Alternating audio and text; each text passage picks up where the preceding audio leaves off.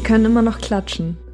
Ich habe ganz vergessen, wie das alles geht. Ich habe schon angefangen zu sprechen vor dem Klatschen. Dann sage ich jetzt mal ganz offiziell Hallo Julia. Oh, hallo Juli. Mm, hallo alle anderen, willkommen zu Hard aber Fail, der Podcast übers Scheitern. Wir sind wieder da. Wer hätte das gedacht? Ja, wir haben eine kleine Pause eingelegt. Das lag an vielen Dingen. Ähm, vor allen Dingen, weil wir einfach äh, wieder mehr zu tun hatten.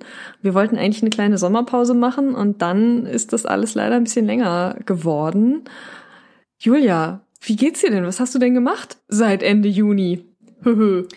Ende Juni war das? Oh mhm. Gott, krass. Sorry, guys.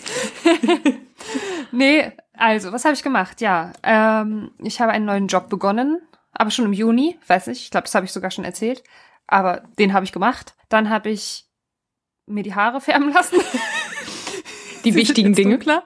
Wichtige Dinge. Dann habe ich zwei Drehs gehabt, einer davon für eine internationale Serienproduktion, das erste Mal, dass ich so was Großes gemacht habe. Dann habe ich wieder Theaterproben angefangen, äh, was sich teilweise auch überschnitten hat, was zu mehreren Nervenzusammenbrüchen meinerseits geführt hat. Äh, Außerdem war ich im Urlaub in Italien, habe George Clooney sprechen hören. Aber nicht gesehen. aber sprechen nur hören. sprechen. Ja, ich war auf der anderen Seite seines Sounds. Sounds, nicht Sounds, Sounds. literally. Und, äh, literally. Und, aber, aber, also nicht so stalkermäßig. Ich habe im selben Dorf gewohnt wie er. Es war Zufall. Egal. Und, und ich hatte einen kleinen Unfall mit einer Vespa. Das sind so die Dinge, die mir passiert sind. aber, also nicht so schlimm. Und äh, bei dir so? Bei mir so. Ui, ich habe wie immer in der Schauspielschule gearbeitet. Äh, ich habe für die Pfefferkörner gedreht. Das habe ich ja schon mm. erzählt. Das war, das, diese Info ist nicht neu. Mm, ich habe viel im September gerade für die steife Brise gespielt und ähm, war nicht mehr im Urlaub. ähm, Stimmt. Nee, nee, jetzt dem, ich fahre jetzt, wenn alles gut geht. Also ich habe ja noch ein bisschen Schiss, aber wenn alles gut geht, dann fahre ich am, also dann bin ich, wenn diese Pod Podcast-Folge rauskommt, bin ich in Amsterdam. Warte, ich klopfe auf Holz. Das hat meine Mutter mir so beigebracht. Ich habe da total Schiss vor, dass das nicht klappt. Also, weil ich weiß nicht, das geht vielleicht auch vielen Hörerinnen und Hörern so, dass, dass während Corona einfach immer wieder ja Urlaube aus verschiedenen Gründen einfach ins Wasser gefallen sind. Und wir sind zwar beide geimpft und trotzdem denke ich die ganze Zeit, scheiße, wenn jetzt, weiß ich nicht, ich doch noch morgen Corona bekomme oder so. Ähm, äh, ah, deswegen, also wenn ich im Zug sitze, dann freue ich mich. Aber vorher traue ich mich nicht. So sehe ich das jetzt auch, ja. Und dauernd kommen auch irgendwelche Dinge ändern sich. Also so sowas wie, ah nee, wir proben jetzt doch früher. Ach nee, wir proben jetzt doch später oder so, weil wir jetzt beide ja auch so viel wieder auf der Bühne stehen. Auch wegen Corona ist das ganze Feld ja auch noch sehr volatil. Uh, uh. Was heißt das denn? Und beweglich? Äh, volatile. Ja. Unsicher? Äh, instabil? Instabil. Ein anderes, ein anderes Fremdwort. Um ah, ein Fremdwort okay, du, du trumpfst mich hier im, Fremd, im Fremd, Fremd, Fremdwort kennen. Also so gefährlich instabil. Weißt du, so, so eine Bombe. Mm. So, wenn etwas so. Ja, ja. Oh Gott, das ist uh. peinlich. So benutze ich so ein Wort und du fragst mich, du Arsch. Also wirklich. Ich Sorry. wollte hier als intellektuell rüberkommen, du Arsch. Mann, ey. Aber oh, ja, ja, es ist irgendwie, ich habe gerade überlegt, als ich, also als ich heute Morgen Notizen gemacht habe für den Podcast, was, was kann man in unserem kleinen Intro hier irgendwie erzählen? Und dann dachte ich gerade, ja, wo, also ehrlich gesagt, woran ich gerade scheiter, ist mein Zeitmanagement. Ähm, es ist gerade Filmfest in Hamburg, das heißt, es laufen viele, viele Filme, viele tolle Filme, die man gucken könnte. Ähm, äh, ich bin akkreditiert, das heißt, ich könnte auch äh, so, so Vormittagsfilme gucken, so äh, also ne, für für für Schauspielerinnen und für Regisseurinnen über Leute aus der Branche. Da gibt's halt so ein Programm, wo man halt extra gucken kann. Ähm, wer hat davon noch nichts gemacht? Ich ich. einfach noch nix gebacken gekriegt und ehrlich gesagt, wenn ich Donnerstag wegfahre, ich sehe bis dahin auch nicht, dass ich es ehrlich gesagt schaffe. Also ja, aha. ich sehe es auch nicht. Shit. Also ich möchte auf jeden Fall irgendwann noch mal, dass du ganz ausführlich äh, von dieser ähm, von diesem Drehtag erzählst, weil da ist so viel, so viel verrückter Scheiß passiert. Da ist ähm, sehr, sehr viel gescheitert, ja. Da ist sehr viel äh, gescheitert. Werde ich tun. ähm, wir möchten uns an dieser Stelle auf jeden Fall nochmal bedanken für alle Menschen, die jetzt wieder hören, die auch äh, in der Pause bei uns beharrlich nachgefragt haben, wann geht's ja. denn jetzt endlich wieder weiter? An dieser Stelle liebe Grüße auch an Sina, die mir geschrieben hat, äh, dass sie jetzt ein halbes Jahr ihre, äh, stimmt nicht, drei Monate ihre Wohnung nicht geputzt hat, weil sie uns immer beim Putzen hört und jetzt kann sie nicht mehr putzen.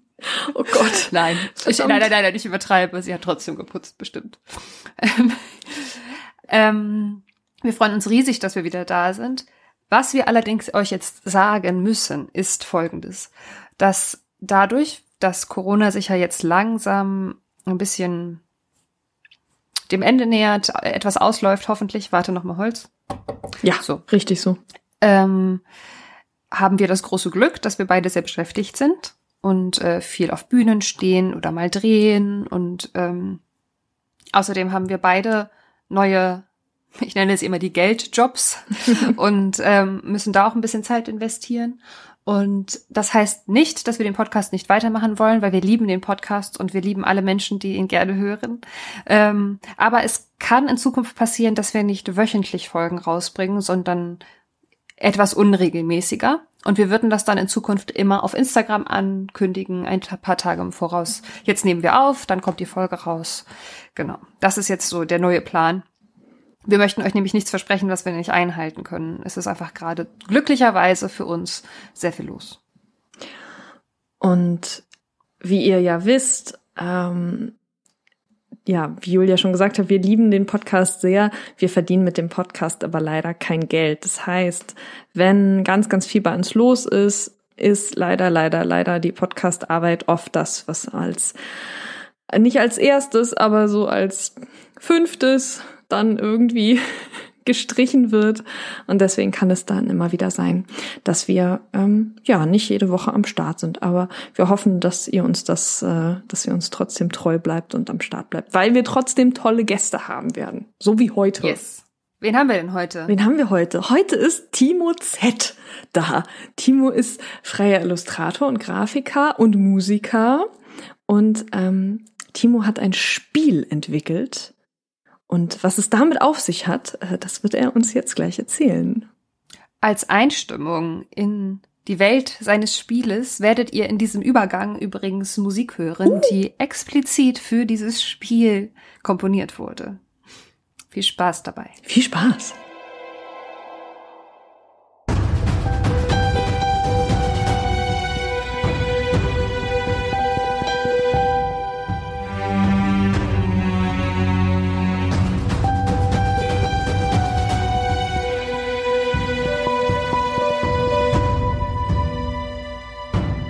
Wir haben heute zu Gast Timo Z. Hallo Timo, schön, dass du da bist.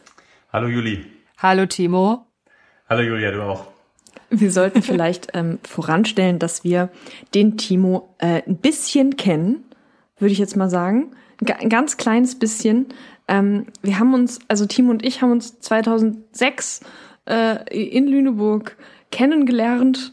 Ähm, dort haben wir beide studiert und ähm, und äh, in diversen Musicals performt, aber da wollen wir gar nicht drauf eingehen. Und Julia ist dann auch später dazugekommen und wir haben äh, gemeinsam Dinge verbrochen. An der Menschheit. An, an der musikalischen Menschheit. Deswegen nur einmal so vorab für die Hörerinnen und Hörer, wir sind uns ein bisschen vertraut. Ähm, aber jetzt erzähle ich euch erstmal, wer der Timo ist. Timo, wenn ich ähm, totalen Quatsch erzähle, dann äh, schreitest du ein und äh, korrigierst mich bitte. Alles klar, das mache ich. okay. Wir haben heute zu Gast Timo Z. Er arbeitet als äh, freier Illustrator und Grafiker in Hamburg. Er ist aufgewachsen in Bagdeheide, wo er schon früh zu einem berühmten Pfadfinder heranwuchs und äh, das auch noch heute ist. Er studierte Lehramt an der Leuphana Universität Lüneburg, wo wir ihn getroffen haben und wo wir ihn auch mit brennenden Fackeln haben jonglieren sehen. Und nachdem er das alles gemacht hat, Lüneburg abgebrannt hat, äh, schwenkte er aber nochmal um und ging äh, einer anderen Leidenschaft nach, nämlich dem Zeichnen und dem Illustrieren und hat in Hamburg eine Ausbildung in diesem Bereich gemacht. Er arbeitete fest für das Geo-Magazin und seit 2014 ist er freiberuflich unterwegs. Er arbeitet unter anderem für den Kampf der Künste, für den Spiegel, das Walden Magazin, für Viva Con Aqua hat er was gemacht und Artwork für die unterschiedlichsten Bands. 2019 ist im Junius Verlag sein Buch Sketching Hamburg äh, herausgekommen. Ähm, ein ganz, ganz tolles Buch, äh, was wir auf jeden Fall jedem empfehlen würden. Außerdem ist Timo Teil der Band The Noobs Banks. Ähm, bei denen spielt er Gitarre, Gesang und ist auch fürs Artwork verantwortlich. Am 20.10. erscheint da das neue Album. Aber nicht nur das. Darüber wollen wir eigentlich gar nicht reden, weil Timo ist vor allem bei uns, um über das Abenteuer zu sprechen, dass sein Spiel die Schlacht um Thors Cliff ist. Das ist ein Brettspiel, was sich Timo ausgedacht hat. Wobei Brettspiel ist wahrscheinlich schon das falsche Wort, oder Timo?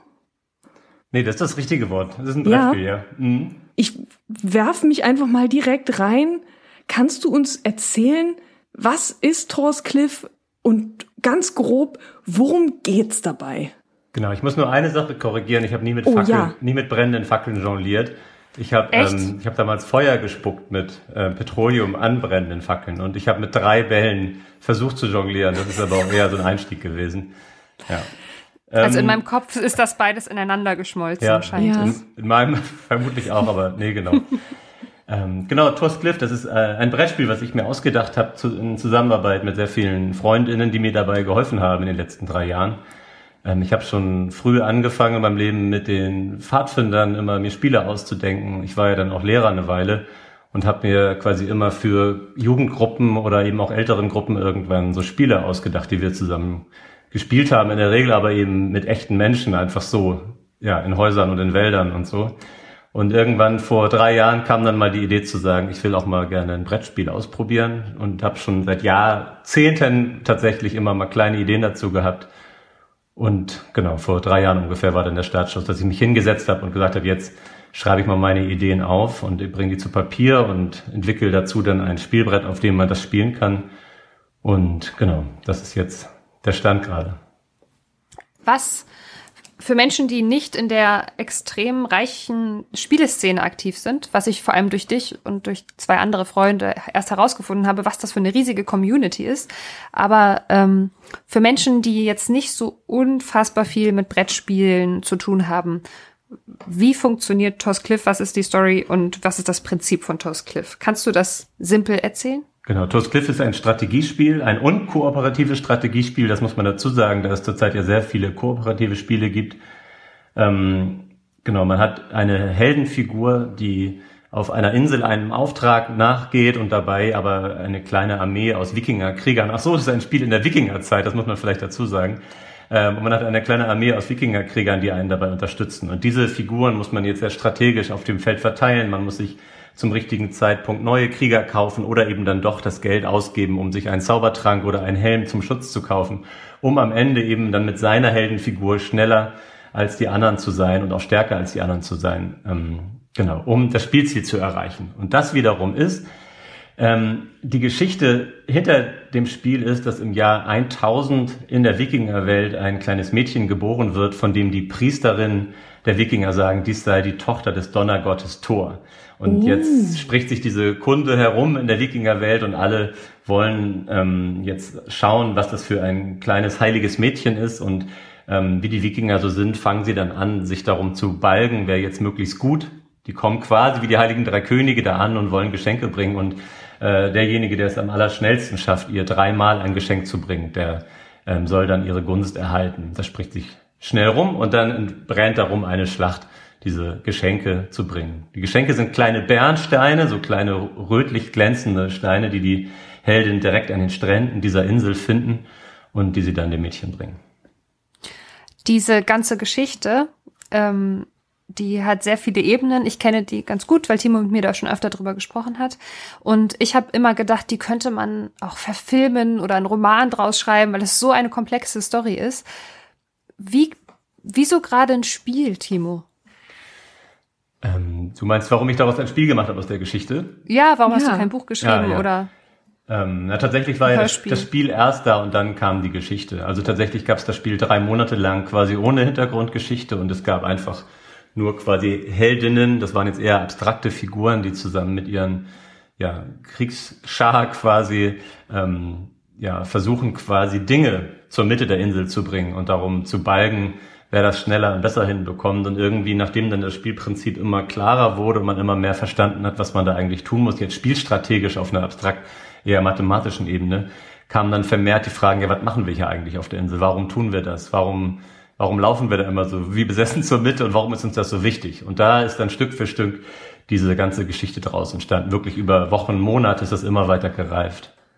Das heißt, du hattest erst quasi die strategische Idee, wie ein Spiel funktionieren könnte und hast dann die Story dafür gefunden. Genau, genau. Also vor allem die, diese richtig konkrete Geschichte. Also erstmal ging es eben einfach nur darum, schneller und besser zu sein, dabei zur Mitte zu laufen auf einer Insel. So und das war erstmal eine völlig abstrakte Fantasieinsel, auf der irgendwie verschiedene Völker um irgendwas gerungen haben. Also anfangs musste man irgendwie einen Tempel bauen oder irgendwie so. Und dann wurde das eben aber immer konkreter, was man da eigentlich tut. Und ich glaube, ich hatte tatsächlich einfach irgendwie gerade die Vikings-Serie geguckt. Ich hatte gerade irgendwie noch so eine okay. Mhm. Geo-Special Geo zu Island bei mir im Wohnzimmer liegen und hatte dann irgendwie so Lust, weil diese doch, also die Insel war schon relativ fest von der Art, wie sie gebaut werden sollte.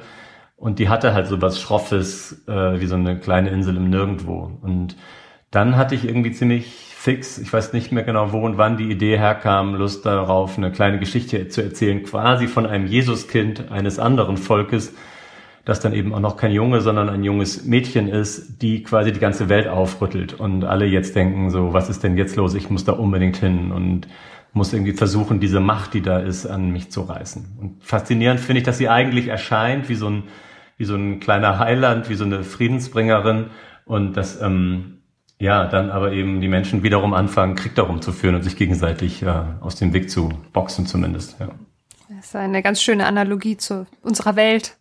Aber ich muss auch sagen, ich weiß, ich äh, kenne auch die weiteren Plots, die sich aus diesem Anfang entspinnen. Und ich glaube, dass auch Menschen, die das Spiel spielen, schon allein wegen des Plottes weiterspielen wollen, weil das nämlich sehr spannend ist. Also für alle Menschen unterstützt Timo bei seinem Kickstarter, weil es macht mega Spaß. Die Story ist sehr spannend. Und äh, ich glaube immer noch, dass du da irgendwann einen Roman draus schreiben könntest. Und wie funktioniert das, dass du, also, weil ich frage mich dann, wie kommt man denn ins Machen? Also, dass man, dass man zu Hause sitzt und denkt, oh Mensch, irgendwie, ich spiele total gerne Spiele, ähm, hier gucke ich eine Serie über die, über Wikinger. Äh, und dann, wie, wie kam es, wie, wie ist der Gedanke zu einem haptischen, echten Spiel geworden? Hast du das, also, das ist ja so die Sache, hast du einfach angefangen zu basteln? Mhm. Ja, die Frage, die wird öfter gestellt, die ist für mich tatsächlich überhaupt äh, ganz unspektakulär. Also ich, ähm, ich habe einfach auch als acht, neunjähriger schon eine kleine Spielebox gehabt mit selbst ausgedachten Spielen. Ähm, das hieß damals irgendwie High-Spiele. Und das war dann in so einem alten, in alten Lego-Karton. Da waren dann meine drei, vier, fünf Spiele drin, die ich mir ausgedacht habe, die dann meine Geschwister und meine Eltern mit mir ausprobieren mussten. Ich hatte, glaube ich, noch nie ein Problem, ins Machen zu kommen. Also ich ähm, fange dann einfach an, mir Sachen aufzuzeichnen, auszuschnibbeln und so. Und bei mir funktioniert das quasi auf der einen Ebene immer, dass ich einfach selber das mache so und irgendwie drüber nachgrüble und denke beim Busfahren und beim Radfahren und so. Und dann komme ich aber auch ganz, ganz schnell dahin, dass ich das eben einfach Leuten erzähle und mit denen das ausprobieren möchte.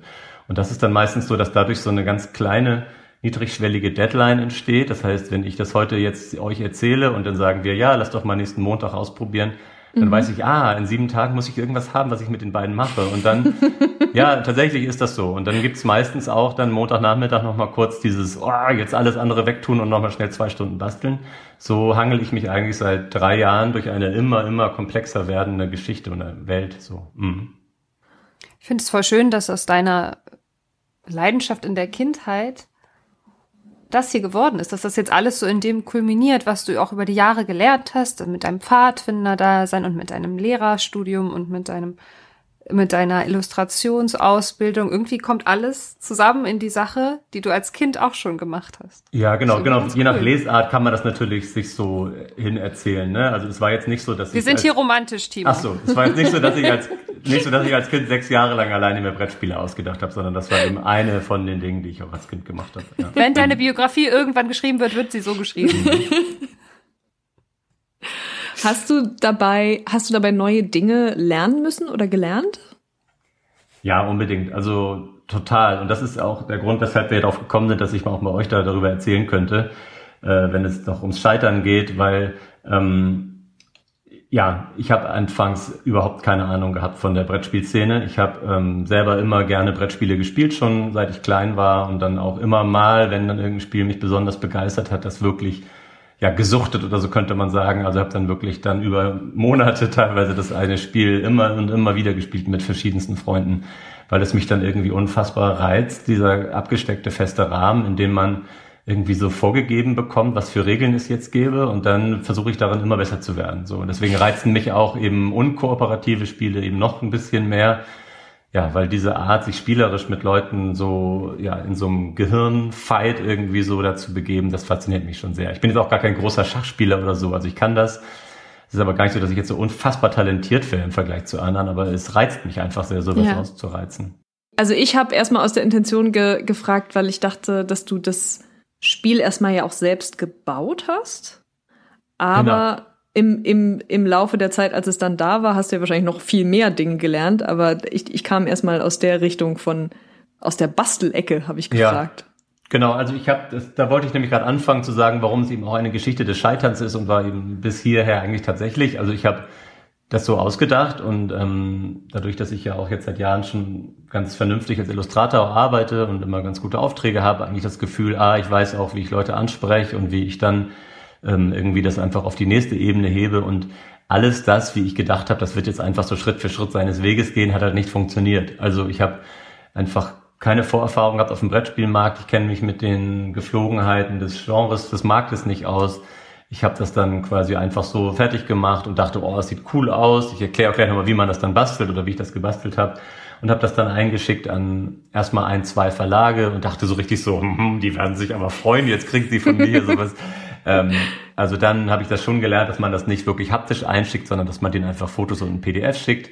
Erstmal. Oh, ja, okay. und dann habe ich halt darüber Stück für Stück gemerkt, dass es eben nicht so ist, dass man einfach als dahergelaufener Dummti-Dumm so jetzt sich Sachen überlegt und dann werden die morgen verlegt, sondern das ist ein ganz komplexer, auch zu Recht komplexer, umkämpfter quasi Markt. Also da wird nicht mit harten Bandagen gekämpft, aber eben da wird auch ehrlich Kritik gegeben und was ein gutes Brettspiel nachher ausmacht, da gehört dann einiges zu. Und ähm, warum sich auch ein Brettspiel überhaupt dazu eignet, in Deutschland verlegt zu werden, da gehört auch noch wiederum viel mehr zu.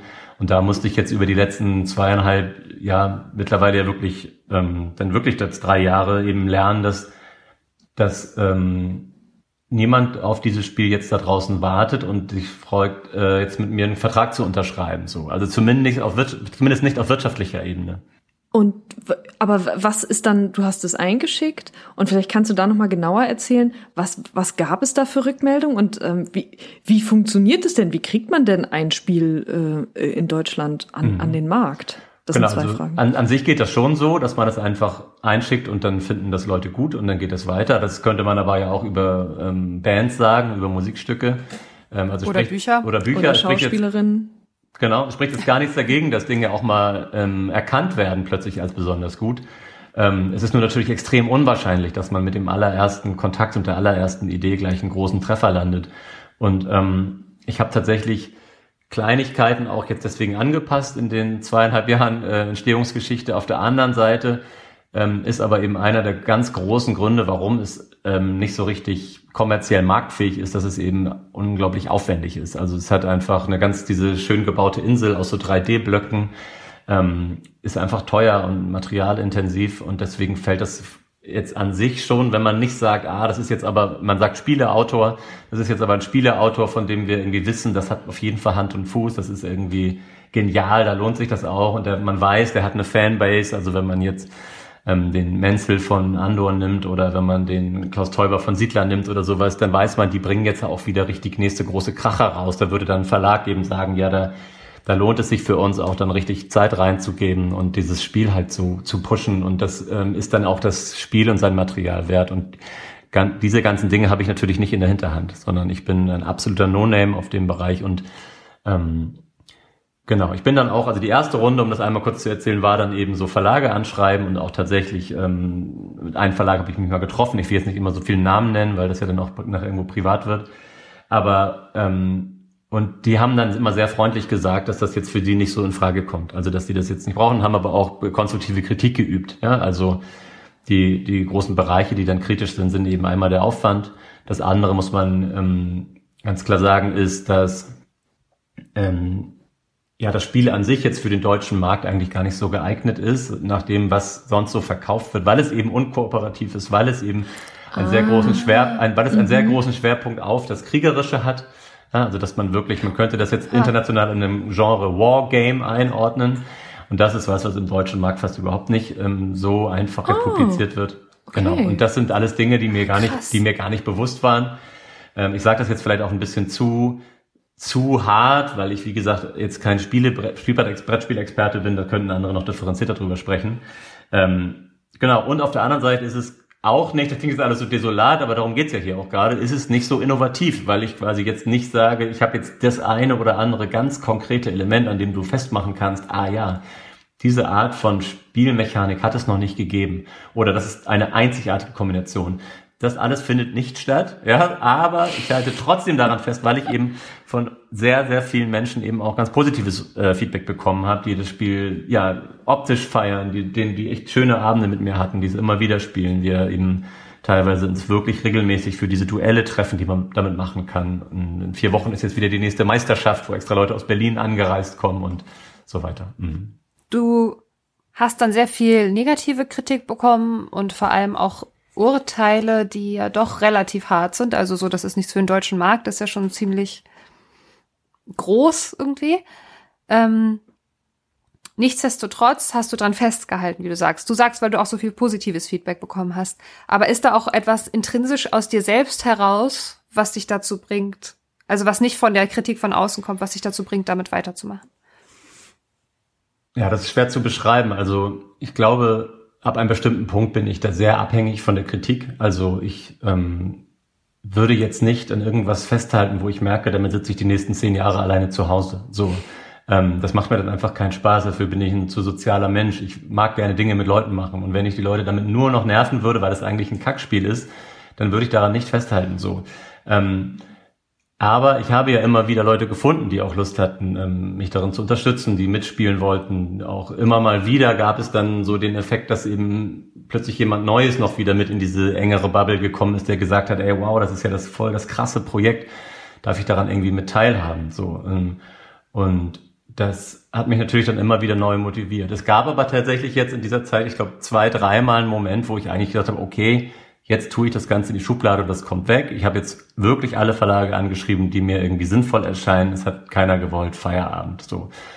Dann war es kurz weg, dann habe ich zwei Wochen später beim Wandern wieder angefangen, drüber nachzudenken und mir wieder Regeln aufgeschrieben, Regeländerung. Und dann kommt wieder irgendwer her, der mir sagt, ja, du müsstest mal auf die ähm, Spieleautorenmesse nach Göttingen fahren. So. Und dann plötzlich wieder, aha, Göttingen, Spieleautorenmesse, zack, die Chance. So, da kann ich endlich den Leuten das Spiel richtig zeigen und nicht nur so einen blöden Anruf und so ein blödes PDF. Und dann war ich da und ähm, habe dann da zwei Tage, war sehr aufgeregt, war super anstrengend, habe irgendwie alle Sachen vorbereitet, damit das Picobello aussieht so. Ähm, und habe das dann Leuten gezeigt und dann saß wirklich mit mir am Tisch eben auch Leute von Hans im Glück zumindest. Mit Kosmos habe ich kurz geredet und ähm, mit Ravensburger auch, nur so kurz am Gang gesprochen. Also wirklich, das fand ich total die tolle Veranstaltung.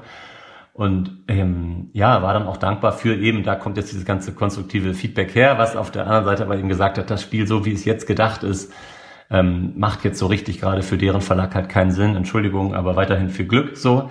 Ähm, und da nach dieser Spielemesse war dann quasi der zweite Punkt, wo ich gesagt habe, so ja, hm, jetzt das war's dann halt Feierabend so und dann wieder alles weg, dann wieder Radfahren gewesen, wieder weiter drüber nachgedacht und dann vor ähm, mittlerweile fast zwei Jahren die Entscheidung getroffen. Die war dann, glaube ich, sehr entscheidend ähm, dass ich das Spiel zumindest den Freunden, die es cool fanden, einmal bauen wollte. So.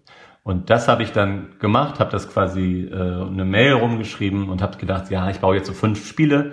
Und dann hatte ich aber innerhalb von zwei, drei Wochen 30 Anfragen und habe dann gesagt so, ah ja, okay, cool, jetzt mache ich mal einen Deckel drauf. Und dann habe ich ein Dreivierteljahr, ähm, also es sind dann im Endeffekt 23 geworden, aber habe dann 30 Spiele basteln wollen, was einfach ja galaktisch aufwendig ist. Ja.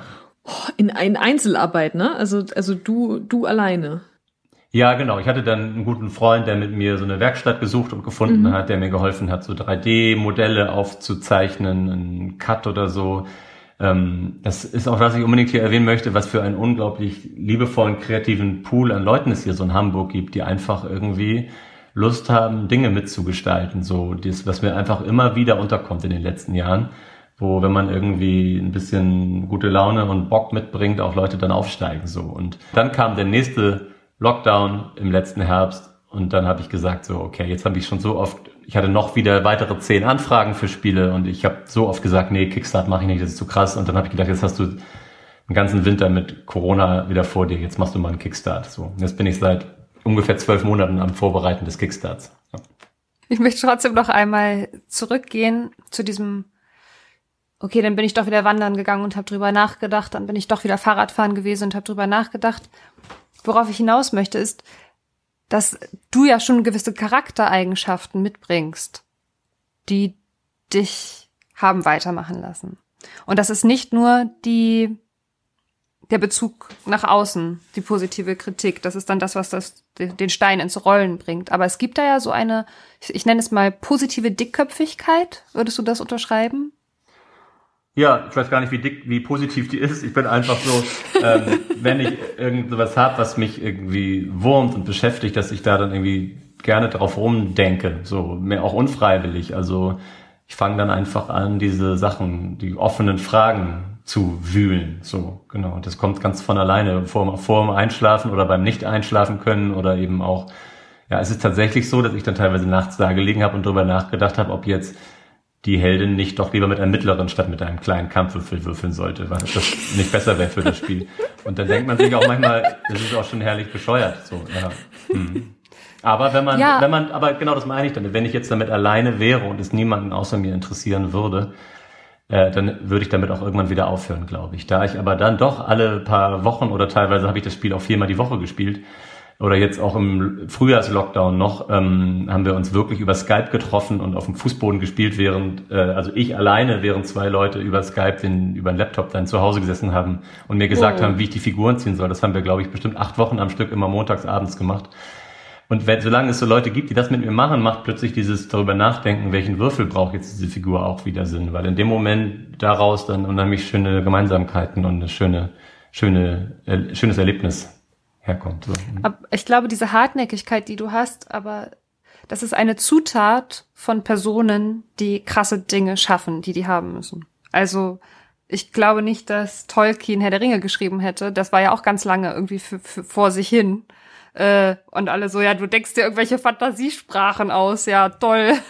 Und äh, hat dann auch seinen sein Teaching-Job da in Oxford gemacht. Und dann gab es aber den Moment, wo er was geschrieben hat und jemand hat es gelesen. Und also, ne, also es gibt diese Stories von Hartnäckigkeit zahlt sich aus. Ich hoffe, dass sich das bei dir auch so erfüllt. Ja, genau, das ist ja, ähm, das ist ja das Spannende. Ich meine, ich bin jetzt ja, wie ihr als SchauspielerInnen oder ich jetzt als, äh, als Zeichner oder auch mit meiner Band so schon immer vom Gefühl her schon immer im Leben irgendwie, dass man so Dinge halt einfach macht und immer nicht weiß, wie viel das eigentlich Leute interessiert. Man macht sie wahnsinnig gerne und intrinsisch und niemand kann dir wo, wann sagen, warum jetzt was irgendwie erfolgreich ist und was dann wiederum Erfolg wäre, das ist ja auch noch zu definieren.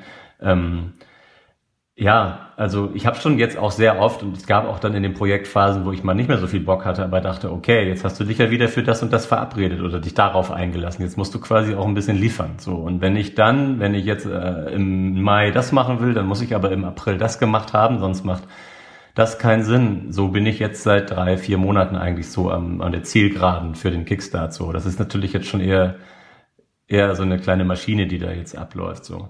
Aber worauf ich hinaus will, ist, dass es schon oft diese Phasen gab, wo man dann, und ja klar, die Tolkien-Referenz ist jetzt natürlich gerade bei so einem Fantasy- Spiel bei so einer Fantasy-Story nicht von weit her geholt, sondern die ist mir natürlich auch gekommen, wo ich dann manchmal dachte, weil irgendwie, wie cool ist heutzutage eigentlich sich ein Fantasy-Rollenspiel auszudenken, dann auch noch Brettspiel, so, wo man dann manchmal denkt, äh, geht's bitte noch nerdiger? Und dann aber so zu denken, irgendwie, irgendwie interessiert's mich halt irgendwie. Und solange da ich immer mal wieder Menschen finde, die Lust haben, mit mir darüber zu reden, habe ich irgendwie Bock, diese Geschichte weiterzuerzählen. Und ich habe vor allem Bock, sie irgendwie gut zu erzählen. So, das hat mich irgendwann wahnsinnig gereizt. Also es gibt ja jetzt in dieser Grundbox, die jetzt vom Kickstart gibt, geht so drei Kapitel, wo man quasi so langsam eingeführt wird in sowohl die Regeln als auch die Spielgeschichte. Und ähm, es gibt aber quasi jetzt schon fast fertig in meinem Kopf und auch teilweise eben schon in Dateien die nächsten noch sechs Kapitel, bis die Geschichte dann abgerundet ist. Ja, ich glaube, es liegt auch einfach daran, dass äh, ich und viele meiner Freundinnen halt einfach wahnsinnig viel Filme und Serien gucken, wahnsinnig viel Bücher lesen, man ständig, das ist ständig ein Dauerthema.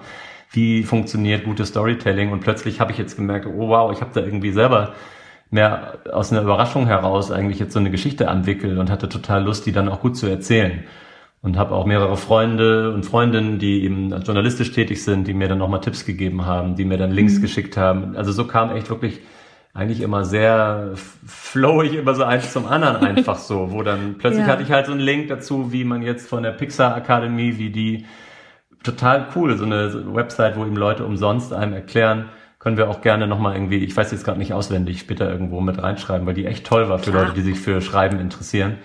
Ähm, ja, wo einfach, verlinken wir. Wo einfach in vielen kleinen äh, YouTube-Clips dann erklärt wird, ähm, wie eben Leute bei Pixar ihre Stories sich ausdenken, wie sie auf Charakterentwicklungen kommen und was ihnen da an external und internal Features für so einen Charakter wichtig ist und wie sind gute Spannungsbögen und so. Und ich fand es einfach wahnsinnig interessant plötzlich und habe dann eben am nächsten Tag, nachdem ich das nachts geguckt habe, wieder noch mit mehr guter Laune gemerkt und auch immer wieder gemerkt, so wow, ja, äh, da muss ich aber echt noch mal eine Runde nachlegen. Also das ist ja Ne, das ist ja bisher noch nicht so cool, was ich da gemacht habe. Und das habe ich jetzt aber einfach, zumindest nach meiner Einschätzung, in den letzten Jahren immer noch ein Stück cooler gemacht. So, und jetzt erzähl noch mal ein bisschen was über den Kickstarter, bitte. Wie funktioniert das genau? Wann geht das los und was ist das Ziel? Genau, also wenn man im Brettspielmarkt ist es relativ üblich, ähm, quasi eine Idee hat, die man ähm, veröffentlichen möchte. Es gibt aber, warum auch immer, noch nicht genug Geld dafür dann ist es relativ üblich, ein Crowdfunding zu machen. Und das wird dann international zumindest ist es so traditionell die, die größte Plattform. Es gibt auch mehrere andere jetzt, aber ist es eben Kickstarter.com, auf der man sein Brett, seine Idee dann quasi launcht und dann können Leute eben dieses Spiel quasi, also die klicken dann auf die Seite, sie können sich das alles durchlesen, worum geht's da, die können sich Infovideos angucken und dann sagen sie, ich möchte das Spiel gerne kaufen und nur wenn dann innerhalb des Novembers genug Leute das gekauft haben, wir also unser Funding-Ziel finanziell erreichen, dann müssen die Leute danach das Geld auch zahlen, das ist dann auch rechtsverbindlich. Ähm, und dann würde ich mit meinen Leuten dann das Spiel produzieren. So, ähm, so zum Rahmen. Also es läuft den ganzen November, ab dem 1.11. kann man das quasi kaufen quasi kaufen. Man kann auch jetzt schon auf kickstarter.com dann unter Thor's Cliff das finden und auch schon sich einen Reminder setzen, was gerade für mich ganz wichtig ist, dass eben ganz viele, dass man sieht und auch andere sehen, es gibt Leute, ah. die sich für das ah. Spiel interessieren. Es ist ja wie bei all diesen Social Media Sachen quasi immer so ein Schneeballeffekt.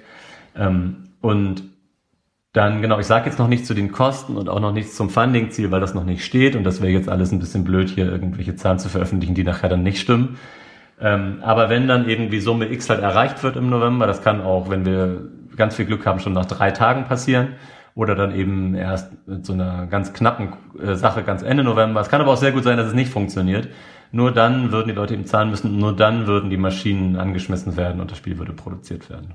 Hast du für Menschen, die darüber nachdenken, auch mal ein Spiel zu entwickeln, hast du einen Tipp? Hast du etwas, wo du sagst, das, das würde ich euch empfehlen? Naja, also der allererste Tipp war, den ich auch auf dieser Brettspiele-Autorenmesse in Göttingen bekommen habe, die wirklich mir sehr gut gefallen hat. Da wurde eben gesagt, so, okay, erstmal einmal Butter bei die Fische. Man wird mit Brettspielen kein Geld verdienen. So, also das heißt, du hast dir da was überlegt, was auch immer es ist. Ähm, und klar, es gibt diese Lottogewinner, wo dann mal ein Spiel total steil geht. Aber es ist an sich quasi einfach eine einfach eine Branche für Leute, die einfach richtig leidenschaftlich das machen und die wahnsinnig viel Arbeit da reinstecken, um am Ende einfach sagen zu können, mein Spiel gibt es. So, ja. Und ähm, ja, viel mehr ist es dann ist es dann quasi nicht. Also man musste sich von Anfang an klar machen, dass man, wenn man jetzt nicht zu den Lottogewinnern hört, gehört oder eben zu einem der großen Verlage, die natürlich da Leute bezahlen können, dass sie Brettspiele verlegen, ähm, dann wird man damit kein Geld verdienen. Das ist schon mal der große Einstieg. Aber das könnte dir wahrscheinlich auch jeder erzählen, der irgendwie Rockmusik machen möchte oder Indie-Pop oder ähm, ja, Romane schreiben möchte. Ja, ansonsten der eine andere große Tipp ist, ja, das ist also just do it. Also mach mach's einfach mal so und probier mal aus und du musst einfach also ja, der Tipp wäre vielleicht ähm, zum einen mach's und zum anderen zeig es Leuten. Also weil mhm. ähm, man kann so lange quasi in seinem eigenen Saft brüten und vor sich hin köcheln. Sobald du das nur fünf Leuten gezeigt hast, kriegst du so viel neue Ideen und du merkst so viele Schwachstellen von dem ganzen Konzept, was du da hast. Und ich habe das eben mittlerweile, ich sage jetzt so immer grob über 200 Leuten gezeigt, was auf jeden Fall eher untertrieben ist. Also, na gut, die Range ist ja dann nach oben offen, aber es, es haben wirklich wahnsinnig viele Leute gesehen und es sind so viele Rückmeldungen da auch gekommen und auch mit reingeflossen. Ähm, ja, und das ist das, was mich auch daran gereizt hat. Also mein, mein, mein Tipp wäre, okay, denk eine Weile drüber nach, probier auch ganz viel aus und dann geh damit nach außen, weil du, ja, zumindest nach meiner Erfahrung jetzt, du ganz viele Sachen nicht siehst, die man sehen könnte oder auch ganz viele Ideen nicht hast, die Sachen teilweise so viel schöner machen. Ja. Um das zusammenzufassen, dein Umgang mit dem vermeintlichen oder erst, erst, erstigen Scheitern des Spiels ist, just do it, dranbleiben, hartnäckig bleiben und den Kontakt und das Feedback von außen suchen und in Kommunikation mit anderen Leuten treten. Wir versuchen hier ja immer so ein bisschen eine Essenz rauszufiltern. Mhm. Das, das wäre jetzt die Essenz, die ich bei dir rausgefiltert habe. Ja. Bist du damit okay? Bin ich, bin ich, bin ich, bin ich okay mit. Und vor allem finde ich den Zeitpunkt, in dem wir darüber reden, gerade ganz gut, weil es ja immer noch nicht irgendwie heißt, dass das Ganze irgendwie erfolgreich werden wird, sondern der Erfolg des Spiels ist bisher halt die, der, der Fun bei den Leuten, die es bisher schon gespielt haben. Ja. Und, und die wirklich gute Zeit, die ich damit hatte, schon drei Jahre lang. Und im Zweifel ähm, geht das Ganze dann im Dezember vermutlich wirklich für alle Ewigkeiten in, in die Schublade. Ähm, wer weiß, ich meine nur, äh, ich, der Tipp von mir führt jetzt gar nicht automatisch dazu, dass dein Spiel verlegt wird, ne? sondern es führt dann einfach dazu, dass, ähm, dass man guckt, dass man, während man damit umgeht, eine gute Zeit hat. So. Timo, wir fragen unsere, unsere Gästinnen und Gäste immer, ob sie noch für irgendetwas Werbung machen möchten. Ich meine, klar, für dich ist jetzt ja relativ klar, dass du für deinen Kickstarter Werbung machen möchtest. Gibt es sonst noch irgendetwas, was du gerne in die Welt hinaus senden möchtest, was du den Menschen, die zugehört haben, mitgeben möchtest? Ja, also seid lieb zueinander, kann man den Leuten immer sagen. Das ist, glaube ich, gut und wichtig. Und wenn du jetzt aber Werbung sagst, dann würde ich eben nochmal sagen, dass ähm, ich auch ganz stolz bin auf mein Buch, was ich gemacht habe über Hamburg. Das ähm, ähm, würde mich total freuen, wenn das noch ein bisschen weiter gekauft wird. Es gibt auch eine gute Buchhandlung, die ich kenne, bei der Osterstraße, da kann man das gut kaufen. Und ähm, das heißt Sketching Hamburg. Ja, äh, ich, du kannst ruhig sagen, Buchhandlung Lüders, die ist hier fast in jeder Folge ah, ja. vertreten. Mhm. Äh, da ist das Buch ein Bestseller und ist immer da, weil dort eine bestimmte Frau Kemp arbeitet, die das immer ordert. Aber nicht nur deswegen, auch der Rest der Buchhandlung. Genau, ich kann es wirklich gut, guten Herzens, Herzens empfehlen. Also ich habe jetzt selten ja. gehört, dass Leute gesagt haben, sie ärgern sich oder so, sondern es ist wirklich einfach ein ganz netter, ganz unaufgeregte Reise durch Hamburg an schöne Orte. Ja, mit ein bisschen Text und ein bisschen Zeichnung. Auch dieses Buch werden wir verlinken in den Show Notes. Dankeschön. Timo, ach, war das schön.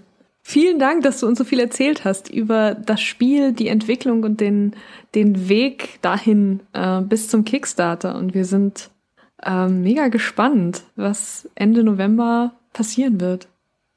Wir drücken dir ganz doll die Daumen ja. und äh, liebe Hörerinnen und Hörer, klickt mal auf den Link, schaut euch das an und nehmt teil, bitte. Ich weiß nicht, ist das das richtige Verb? Macht mit, ja. Macht. Machen kann man im Zweifel immer sagen. Ja, viel, vielen Dank für eure Zeit, dass ihr mich heute habt, hier interviewt habt. Das hat mir Spaß gemacht. Danke.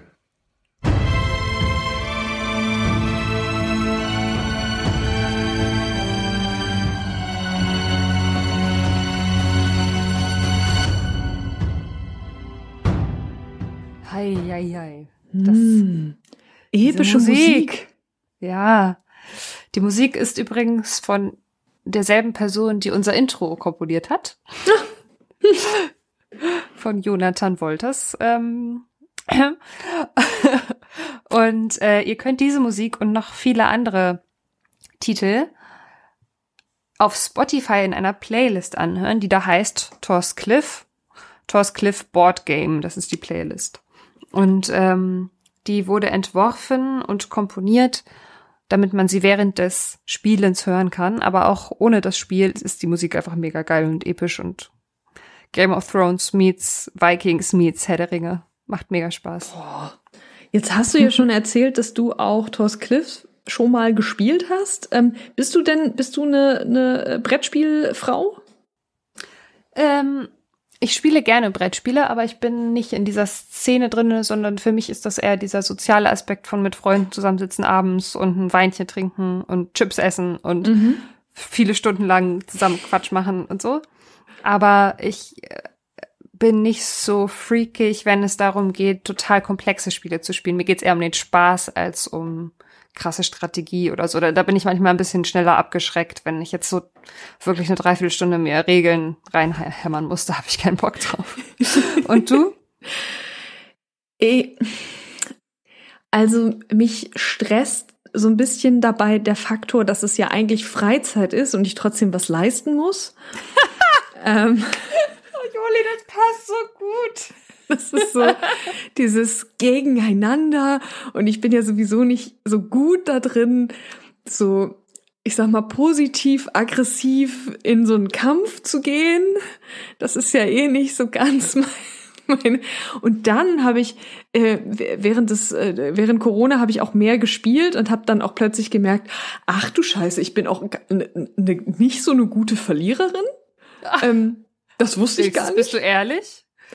Ich hab, war total gefrustet, wenn so Sachen nicht funktioniert haben. Ich spiele total gerne so so so Mindfuck-Spiele, so ähm, ach wie heißt denn das nochmal, wo man irgendwie Begriffe offenlegt und dann muss man ähm, keine Ahnung, ich sag dir Haus und Kamin und du musst raten, dass es um den Weihnachtsmann geht. Mhm. Ähm, wie Charade oder so. Ja, genau. Ähm, mir fällt das Spiel nicht ein. Äh, egal. Äh, also so Sachen, wo man so, wo man so kombinieren muss und zusammen was raten muss ähm, und so abstrakt so ein bisschen irgendwie sich was vorstellen muss. Das finde ich irgendwie super. Aber so tatsächlich irgendwie Strategie gegeneinander und würfeln und so, ach, der Stress. Aber wie Timo auch gerade sagte, der Trend geht ja gerade zum kooperativen Spiel, wo du jetzt gar nicht diesen Stress von, ich muss jetzt hier irgendwie positiv aggressiv auftreten gegen mhm. irgendwen, sondern man macht in der Gruppe mit Freunden zusammen, löst man ein Rätsel oder irgendwas. Und äh, ich glaube, auch für deinen Spieletypus gäbe es da viel Angebot, aber ich kann dir jetzt keine Spiele nennen, weil ich keine Expertin bin. Aber ich kann dir die Telefo Telefonnummer meiner Freundin Maike geben, die kann dir dann Tipps geben. ich, aber während wir jetzt mit Timo gesprochen haben, habe ich schon gedacht, oh, irgendwie habe ich da Bock drauf. Also auf Thor's Cliff, einfach weil mich das so was mich da jetzt so gecatcht hat, ist, dass, dass man nach Story folgt. Also dass ja. man wirklich gemeinsam ähm, ne, ne, ja, sich, sich was zusammen äh, auf einem Abenteuer geht. Und auch wenn man gegeneinander spielt, dass es ja trotzdem diesen, diesen großen Story-Arc-Charakter hat. Und das finde ich äh, total faszinierend. Und was da auch wirklich so ist, ich habe es, glaube ich, zwei oder dreimal gespielt, jetzt auch in der endgültigen Version einmal, dass auch so schon im ersten Kapitel so Reveals drin sind, wo man so denkt, so what, so storymäßig, so, so voll, voll der Cliffhanger so ungefähr oder so. Also die Story ist wirklich gut, das macht Spaß. Oh, spannend. Aber zum so. Thema, ähm, jetzt war Timo Gast in unserem Podcast Jetzt wird er gleich zu Gast bei dir zu Hause sein. Das ist, ja. äh, ist das ein Standard? Also wenn man quasi Gast ist in unserem Podcast, kann man auch zehn Minuten später bei dir zum Essen vorbeikommen? Wenn ihr gerade in Hamburg seid, klaro. Und eine Flasche Wein mitbringt oder Schokolade. oh, jetzt müssen wir ganz, ganz schnell irgendwie meinen Lieblingsskispringer einladen, damit diese Regel Anwendung finden kann. Das heißt, ihr habt heute noch was vor, ne? Ihr geht noch ins Kino? Ja ja, wir gucken das erste Mal wieder Kino seit hm. langer Zeit. Und wir gucken James Bond. Wir wollten Dune gucken, aber alle Dune-Vorstellungen im O-Ton waren ausgebucht. Jetzt gucken wir James Bond im O-Ton. Aber ich finde, es ist ein würdiger Beginn der nächsten Kinosaison Ja, nach dieser langen Pause. genauso wie Timo ein würdiger Podcast-Gast war unserer ersten Folge nach unserer Pause. Wir sagen wie immer vielen Dank, dass ihr zugehört habt, dass ihr dabei wart. Schaut mal auf Instagram, wann die nächste Folge kommt. Wir können es euch jetzt, wie gesagt, noch nicht so genau sagen, wie es weitergeht, aber es geht weiter. Wir freuen uns, dass ihr wieder da seid, dass wir wieder da sind und dass wir uns wieder haben, wir alle zusammen. Habt noch eine gute Zeit.